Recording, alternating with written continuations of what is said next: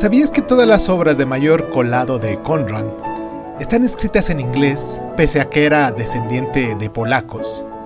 Que su nombre era. su nombre de nacimiento era Joseph Theodor Konrad Kolsenowski y que tras el polaco y el francés, el inglés fue su tercera lengua? El corazón de las tinieblas, una novela corta escrita por Joseph Conrad, en 1899, fue una obra muy adelantada a su tiempo y en muchos aspectos a la primera novela que puede considerarse del siglo XX. Pese a mm, sus raíces en el estilo realista de finales del siglo XIX, trataba de numerosos temas que caracterizaban la era modernista que vendría después.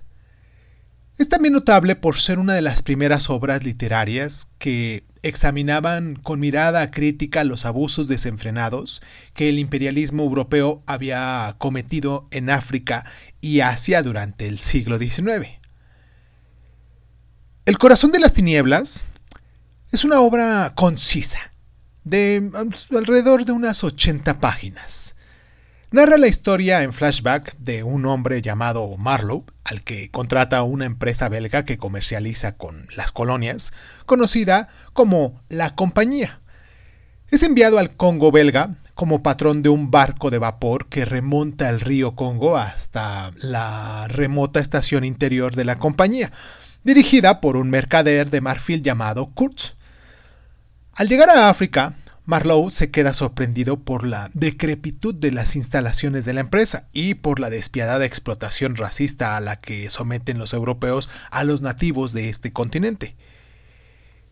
El Congo de, de Conrad es un mundo de una atmósfera intensa y, ¿cómo decirlo?, misteriosa, en el que, de un modo inquietante, casi todos los personajes carecen de nombres. Son el jefe, el contable, eh, etcétera, ¿no? Y, eh, y, la selva se yergue amenazadora, gigantesca eh, e impenetrable, más allá de los límites de los aislados asentamientos belgas.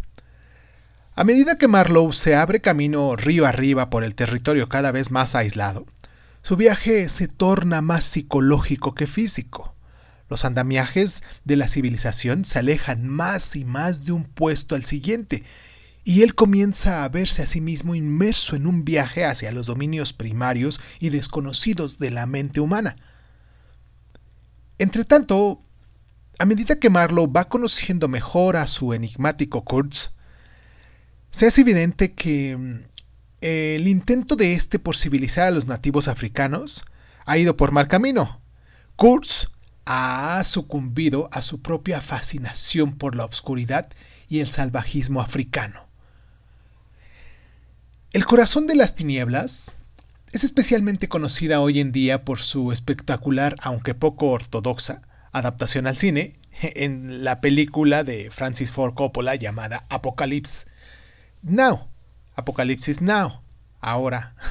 Bueno, Apocalipsis ahora, ¿vale? Hecha en 1979.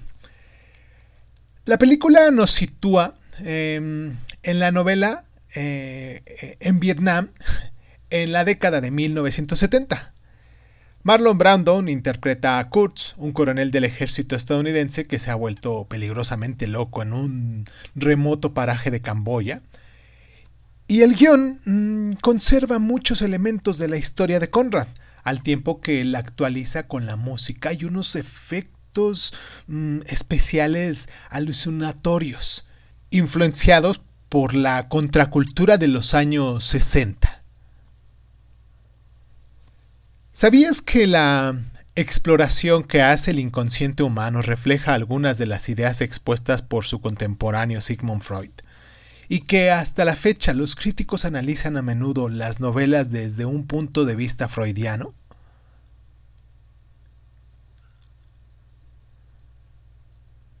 ¿Sabías que T.S. Eliot utilizó una de las frases más famosas del libro en El señor Kurtz ha muerto como epígrafe de su poema Los hombres huecos?